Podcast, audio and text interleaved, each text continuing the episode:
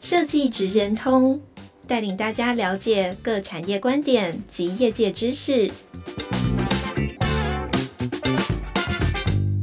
以设计的角度切入，让大家理解各产业中设计职人的成功关键或必备技能，快速掌握产业与设计脉动。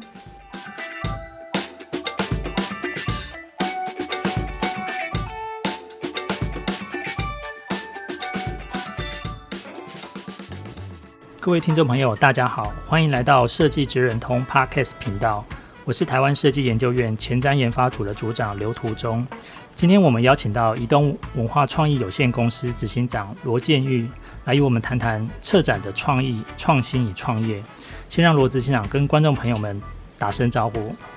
嗨，各位观众朋友，大家好，我是罗建玉。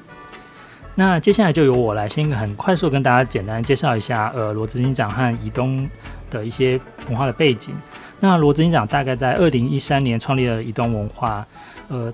他在英国爱丁堡大学取得艺术节庆专业学位，返国后，其实大家最早知道他大概是做一个策展人，然后办理了二零一九年第一届的 Young Arts Taipei。那其实，在创立移动文化前，其实呃，罗执行长服务于以整合行销知名的公司立转堂。那也因此执行了非常多政府的艺文标案，这可能也影响到呃移动文化后来的很多呃在做一些公共案件的一些走向和所谓的呃推广一些呃把策展作为一个公共艺术或整个公共呃希望让大家更多人接触的某种的机缘。那其实移动文化近年来也和多元领域跨界合作，然后也致力于。各种地方艺术季或者是博物馆展示设计这两个主要的面向，更重要的是他们其实很多的策展成果也获得国内外的奖项的肯定。那在我这个很简单的介绍之后，我想先来请罗执行长谈谈两个部分。呃，第一个部分大概是比较从您个人的一种生涯的职涯的一种转变到从呃创到创业的过程，你从呃画廊业艺术行销到创立。呃，移动文化这个以叙事研究为主的策展顾问公司的一路的一个心路历程。那接着也想听听，呃，您谈一下就移动文化的一个创立契机和的企业理念。那也很希望您可以举几个代表性的计划或者是作品来跟听众朋友分享这几年移动文化的一些重要的成果和实践。嗯，其实我过去在大学念书的时候，念的是大众传播，那那个时候是主修摄影，所以一直以来我都对所谓视觉、视觉的表现、视觉艺术或是创作这件事情非常非常的感兴趣。那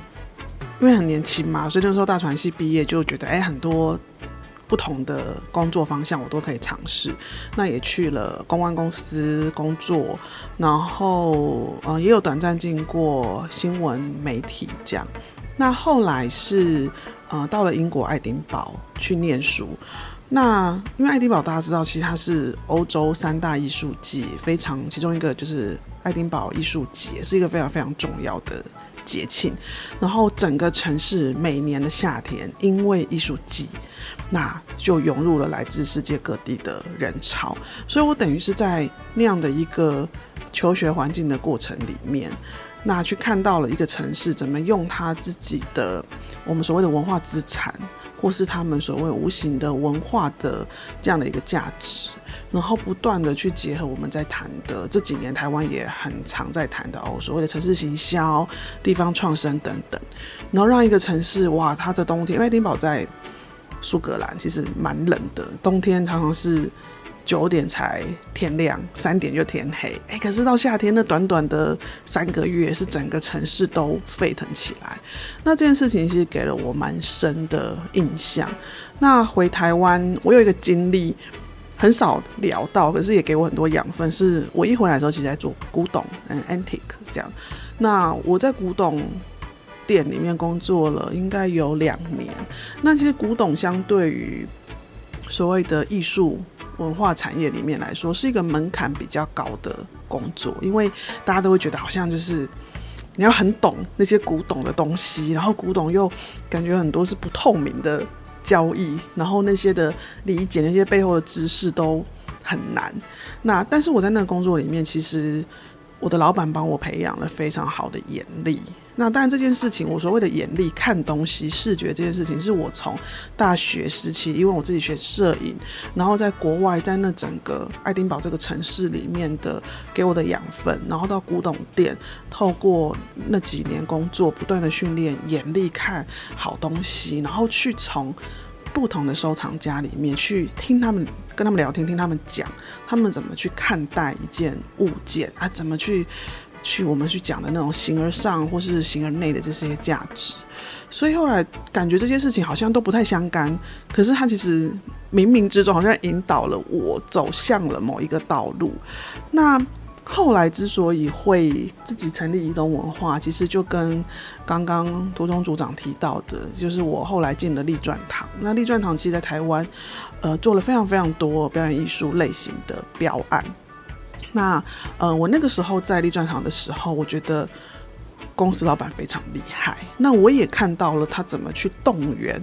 人力各种的条件，然后去成就一个我们所谓的比较短期的活动型的案子。那可是因为我自己毕竟我的专长还是比较是偏视觉艺术，比较不是表演艺术。那我也在过去的经历里面发现。我以前在画廊或在古董店里面工作，那其实我们可以接触到的人是比较少的，因为画廊或古董店其实它的销售对象、往来对象都是相对比较有被设定过的，而且是以这个高额高价的销售为为目的。那我就在想。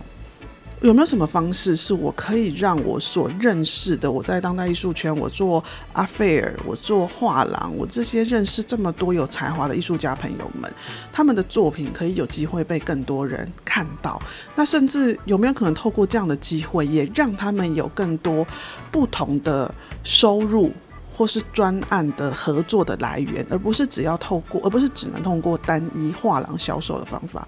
所以大概是一点点这种想法在背后，然后就让我觉得标案这件事情，它其实是可以被做得更有意义。然后甚至呃，因为我做标案的时候很早，那时候大概是十，因为移动今年十年嘛，那那个时间应该是十三年前吧。那个时候其实，诶，标案的市场大家可能还没有那么，还没有像设计院这样子导入很多设计思维，对，所以的确，呃，有很多机会，也有很多辛苦的地方，可是就慢慢慢慢的从那样的机缘就走到今天，对。那可不可以接下来就是说，顺着你谈，呃，因为从移动化从很多标案进切入，或者是说，那可不可以接下来谈谈谈，就整个移动化最，呃，你们整个公司在十年下来的很核心的一个。呃，企业的理念，或者是说，然后几个可不可以举举个代表性的例子来跟我们做一个分享，怎么去实践这个理念？这样，嗯、那或者是说，这理念是不是经过十年有一些转折，或者是说进一步的深化？这样，对。嗯、呃，我我那个时候，我十年前开移动的时候，呃，因为我自己比较算是企划背景的人，那。其实，如果常听摄研院 Podcast 的朋友应该知道，我们现在在呃策展界或是设计界有一些都已经非常具有一席之地、佼佼者的这些设计，诶，应该是说设计公司或是策展人，像是格子、呃格子，然后真容、钟炳宏等等。其实我们是差不多时期创业的，对，刚好那一批就是差不多年纪、差不多时间创业。那我是一直到大概创业的第三、第四年哦，因为创业创业基本上是一件让人非常焦虑而且充满压力的事情，因为你要思考的不会只是。创作或是设计这样而已，你可能要思考的是，诶、公司怎么营运啊，怎么走下去？所以我很常会看着大家就是有很优秀的表现，就是在想说我们的特色在哪里。这件事我大概在公司经营到第三、第四年，甚至是第五年的时候，我才慢慢觉得我们好像摸索出一条比较清楚的路。第一个是因为我的背景比较不是。建筑或是设计领域，我自己是企划出身的，所以我很快的就帮移动文化定调了，就是我们其实是以企划为发展，然后我们想要让自己很专业的可以去做所谓的叙事叙事策展这件事情，应该是说，我们就把企划为核心。那我们自己具备了，其实是研读内容、做研究，然后把这些内容去做转化的这样的专业能力。那设计虽然我不是设计背景出来的，可是反而因为这样子，我们会跟很多不同的设计领域的呃设计师，或是相关的设计领域的，也就是建筑师去做合作，那就会让宜东在我们后面。近几年来，我们在面对一些比较大型的专案的时候，我们反而在那种企划整合的能力上，哎，就因此被因此被凸显了。我倒觉得这是一个我到这近期来觉得一个很好的收获，也是默默就像刚刚组长讲到的，这好像是默默一路走来哦，然后大家就会每一家公司都会越来越有自己的特色。所以倒不是说你今天想要从事，嗯，策展行业或是设计行业，你自己必定一定要定，一定要是设计师。我我倒觉得不一定。可是第一个，我我们有眼力，我们看得懂好东西，然后懂得怎么去做设计沟通，怎么知道去做企划内容的转化跟思考。我们大概是用这几件事情，然后陆陆续续的，我们到今年第十年哦，那公司其实有很明确的，大概是两大。个方向，第一个方向呢，就是我们做了蛮多的艺术季，对，像是呃，我们连续做了四年，可能大家比较听众朋友比较知道的是基隆潮艺术，对，基隆潮艺术，然后麻豆大地艺术季，然后这是艺术季是一个领域，那第二个领域是我们做了非常多的博物馆。的策展，那当然从一开始小型的，像是特展，所谓的特展就是短短的，可能展啊三个月、半年就结束，然后到这几年，我们就都在做常设展。常设展就是我们会把它看作是有点像是一个博物馆的镇馆之展，就它一展就是。展十年，那在这十年里面，你去参观这个博物馆，假设你去的是历史博物馆，诶，你可能透过历史博物馆的常设展，可以快速理解这个历史博物馆的定位。假设你去的是台湾文学馆，你透过台台湾文学馆里面展的常设展，你就大概知道，哦，台湾文学馆在谈台湾百年的文学史的流变。那我们到这几年有很大，大概有百分之六十以上的重心都放在做博物馆的常设展。那很多。诶、同行的好朋友啊，或是朋友也都会问我说：“诶、你们这两条线好像差异蛮大的，而且这其实算是设计领域里面比较少人碰的两条路线。可是我这几年整理下来，我发现它背后有一个类似的思维，就是我会喜欢做博物馆展览，是我觉得很多人小时候你一开始看展览的那个第一次看展览那个机会，其实很多时候都是。”被爸爸妈妈或是爷爷奶奶，夏天很热，台湾人夏天周末都会出去玩嘛，很热就会躲到博物馆里面去吹冷气。诶，那个经验反而是开启我们第一次看展的生命经验。像二二八公园里面的台博，啊，台湾博物馆，台博里面有恐龙，那是非常多小朋友都很有印象的。所以做博物馆的展览，对我某些程度来说，它满足了我身为企划在做内容研究跟转化的。的这样的一个企图心，可是更重要的是，我觉得做博物馆的展览，你有一个专业的团队，是博物馆内部他们会有研究、研究、研究小组，那你跟很专业的人一起合作，在专业内容正确的情况之下，透过很有趣的设计转换的方式，诶，反而能够去进一步的推动我们所谓的展示教育这件事情。所以我觉得它是，它是非常面对群众的一件事。那做地方艺术季就更是这样啦。我们做基隆潮艺术，或是我们做麻豆大地艺术季，其实都让很多很优秀的艺术家的创作作品，诶，他今天不是在画廊，也不是在美术馆的，他等于是到了一个像麻豆，麻豆在台南非常，就是大家其实平常要去，可能去台南只会去中西区吃完就差不多就可以回台北了。我自己也是因为透过艺术季的机会哦，有机会在麻豆待了很长的一段时间，然后去了解那个地方，然后像麻豆大地艺术季，它是以曾文溪流域去讲关于流域的倡议，我们怎么面对河川治理这些议题，这些议题听起来很硬，它当然有背后的论述，可是会透过很多。呃，艺术作品的转化，反而是让民众从不同的切角进入，所以这两件事情其实都不断的在满足我去用呃所谓的叙事跟气化的转化，然后不断的把我们的艺术、把我们的设计、把我们的文化去推向大众。所以我想，面对群众这件事情，可能也是呃这十年移东累积下来，我自己觉得蛮重要的一个关键。对。我们刚才也听到那个呃，金玉执行长提到一件事，就是说移东文化开展两个面向，一个是所谓艺术节，一个是博物馆博物馆部分。那其实他也提到说，，A P 这两个交集其实是面对一个展示教育，然后也透过所谓叙事设计这件事情上。嗯、那我我接下来想请教您的时候，大概是说，呃。我假设，因为其实这两个走向，我们可以很清楚看来，就是说，虽然你的交集上面对公众大众这件事情上，那可是艺术节来讲，它可能短则几周，长则一两个月，大概是这样。那可是策展，呃，长设有时候就像你提到，可能五年、十年。嗯、那你自己在做一个所谓叙事设计的时候，这这两个东西，除了共同面对公众，达到更多公共教育这件事以外，就是在所谓策展的。不管是态度上，或者是说细腻的一些，就是说独特性上，你你自己观察到这两个有什么样很大的差异？然后你除了刚刚在那个共同交集之外，那个差异到底是什么？在预计在这个时间轴度上，对，其实差异性非常非常大。所以在我们公司，呃，基本上这两个类型的案子是会由不同的同事去去做执行。我们先来聊那个博物馆的部分。嗯、博物馆的展示设计其实是非常是需要非常非常严谨的。我觉得它跟一般我们在看的特展，或者是大家相对比较常容易接触到的，呃，文化类型的或是设计展，因为它的知识，博物馆的知识含量太太多太重了，所以。呃，第一个要诀是，其实你还是得去满足所谓的资讯内容这件事情。我觉得这个是在博物馆策展里面很重要的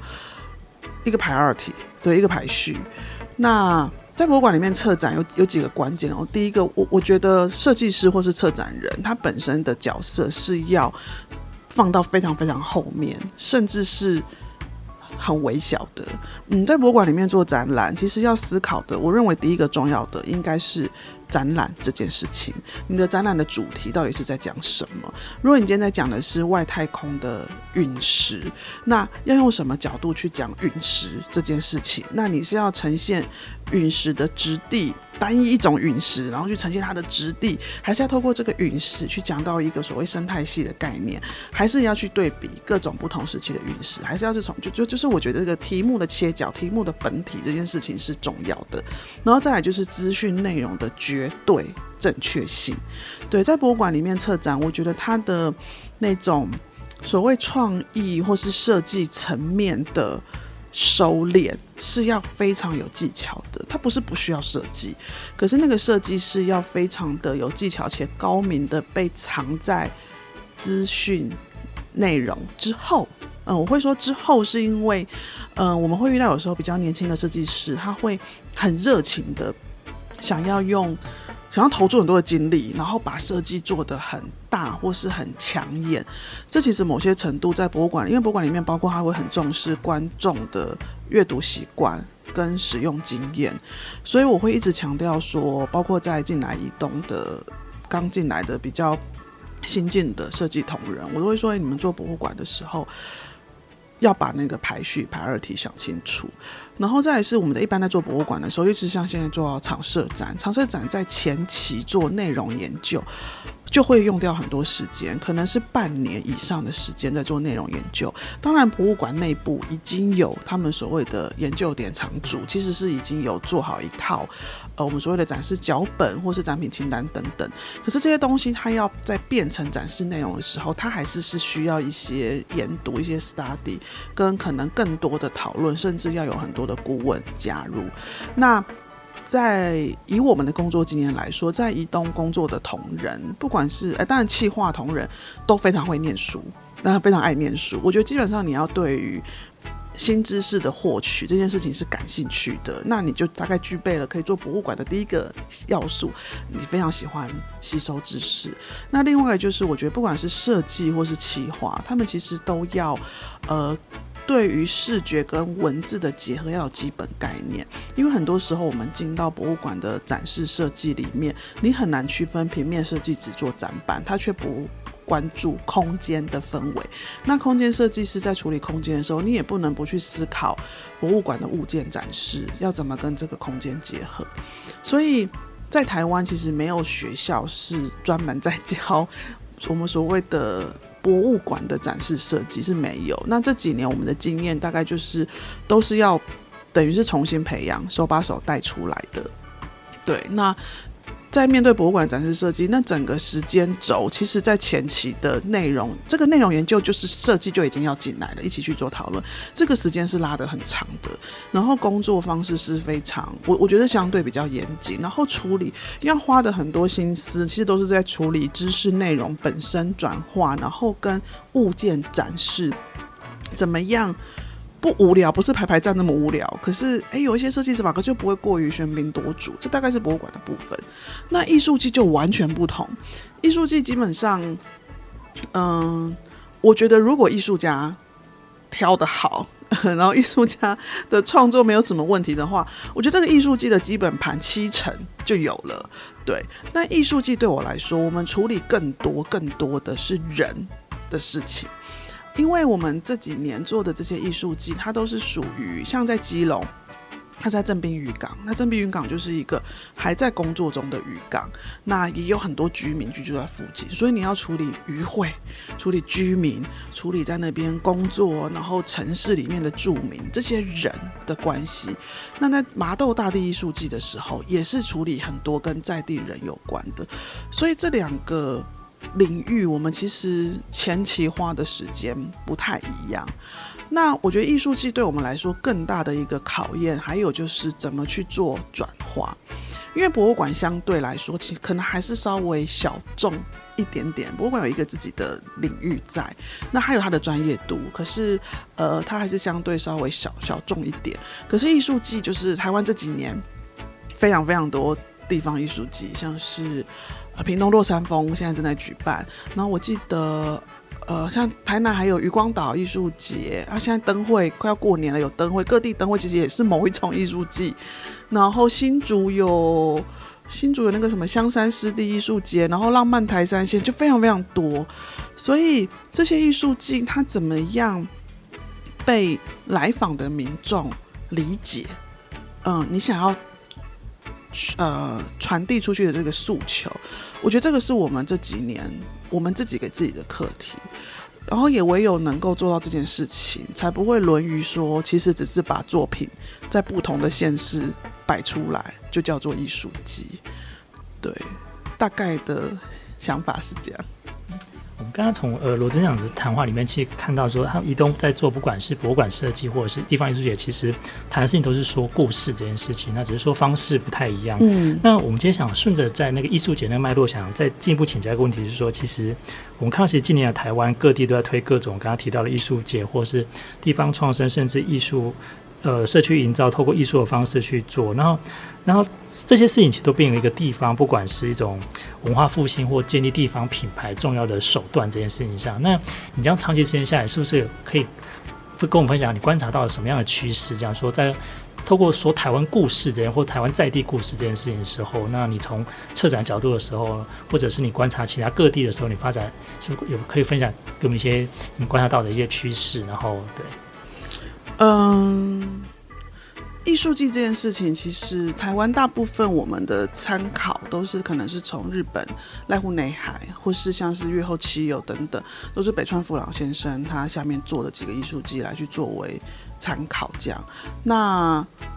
当然，我觉得艺术季它背后真正的其实是怎么样去带到带动观光跟人潮进来这个城市。然后去进而进行消费，所以如果你说艺术季作为一种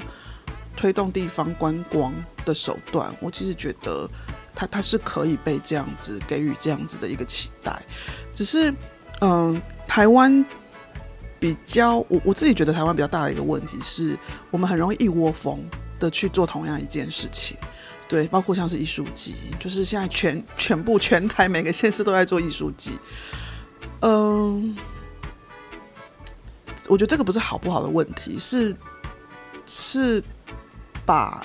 我觉得我们重复太多的资源在同一件事情上，然后跟同样的经验，它并不等同于每一个地方都适用。像很多时候，有些县市你在处理艺术季之前呢、可能需要先处理的是一些最基本盘的东西，比如说你的交通，哦，你的环境的卫生，你的一些很基本的处理，你这个城市是不是已经足以负载艺术季所会带进来的人潮？因为这件事情，这些基本面的东西没有处理好，其实艺术季的。呃，带来的这些花火，它是是造成当地居民的困扰跟被被打扰的这样的感觉，这第一件事。然后第二件事情是，嗯、作为做类似艺术季或是所谓地方创生的执行团队，我觉得大家应该要赋予自己一些。意义跟价值在，就是哎，我做我我假设我拿了很多这样的案子，我可以做不同地方的艺术季，我到底要呈现什么样的内容给这些民众？因为这些民众他很可能讲这一辈子太夸张，他可能这两三年他就是透过这个艺术季，他也有办法认识这些艺术家，所以我觉得他有一些我我们我们要给自己一些这种怎么样？道德责任嘛，就一些责任感在。那像以潮艺术来说，我自己蛮骄傲的是，我们执行的潮艺术的这三届，我没有艺术家的名单是重复的。对，那这件事情其实很少人会发现，可是我自己很自豪，是因为，呃，如果我们认为我们自己在做的事情，它是面向民众的一扇窗。那每年每年我们在基隆镇滨渔港这个地方出现，哎，我可以透过什么样？我介绍了哪一个艺术家进来，然后这个艺术家跟在地民众产生什么样的火花？像是之前有那个卢瓦，嗯，我我现在突然忘记他的国籍，但是卢瓦他就是去。去基隆正滨渔港，然后采访了过去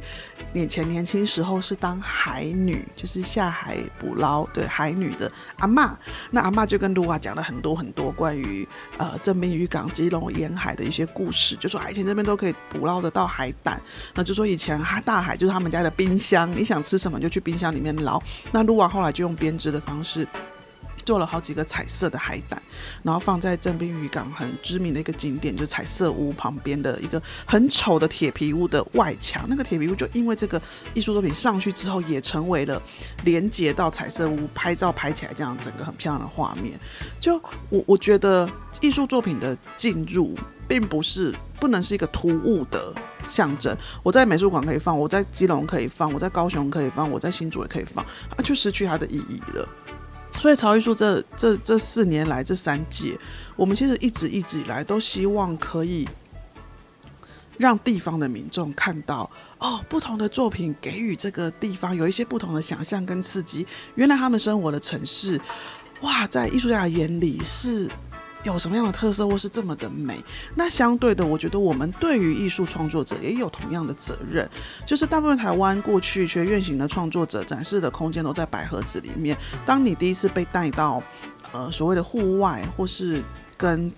呃自然环境接轨的空间，你怎么样去克服很多的困难？那个跟在百合子里面做是完全不一样的。所以我觉得这是第二件事情哦。就是第一个我们在讲的是。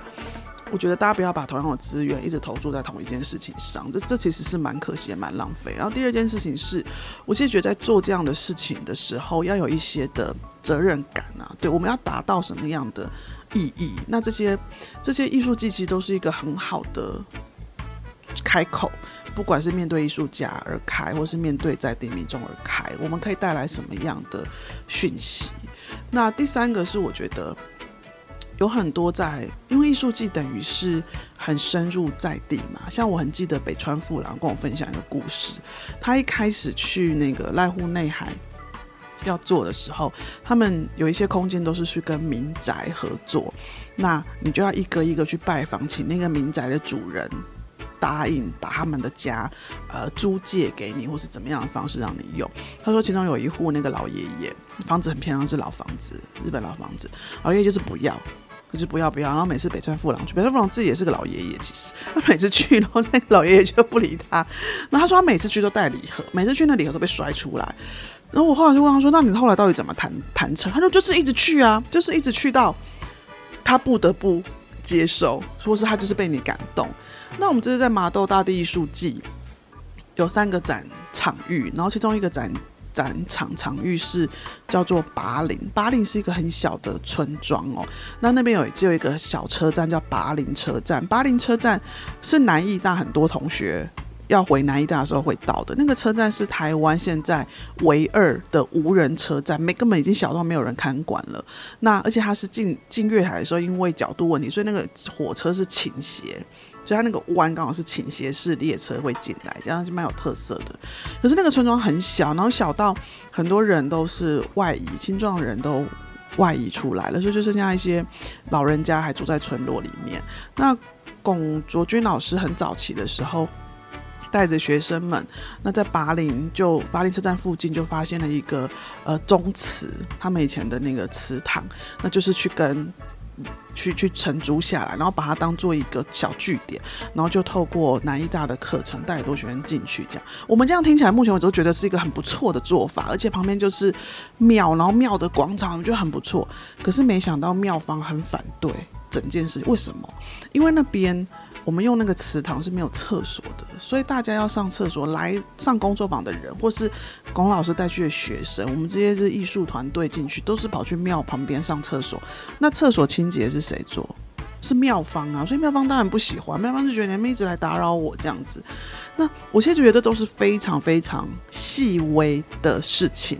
可是后来我们怎么办？我们就是用捐香油钱，我们只要去一次捐一次香油钱去，然后那个家用钱就是直到他那个墙壁都写满了我们大家的名字。哎，妙方也对我们这件事情，我们我们大家的加入，觉得哎很不错，好像也带动了一些什么。所以我刚刚会说，其实。嗯，在面对地方艺术季啊，我我觉得是需要更细腻的去处理人与人的关系这件事情。那这件事情有时候是我们在做设计，或是做所谓的博物馆的展示，反倒不一定会碰到的。因为博物馆的展示里面谈到人这件事情，都已经是很后端展览完成，然后是其实博物馆里面的维运的人才会去遇到观众。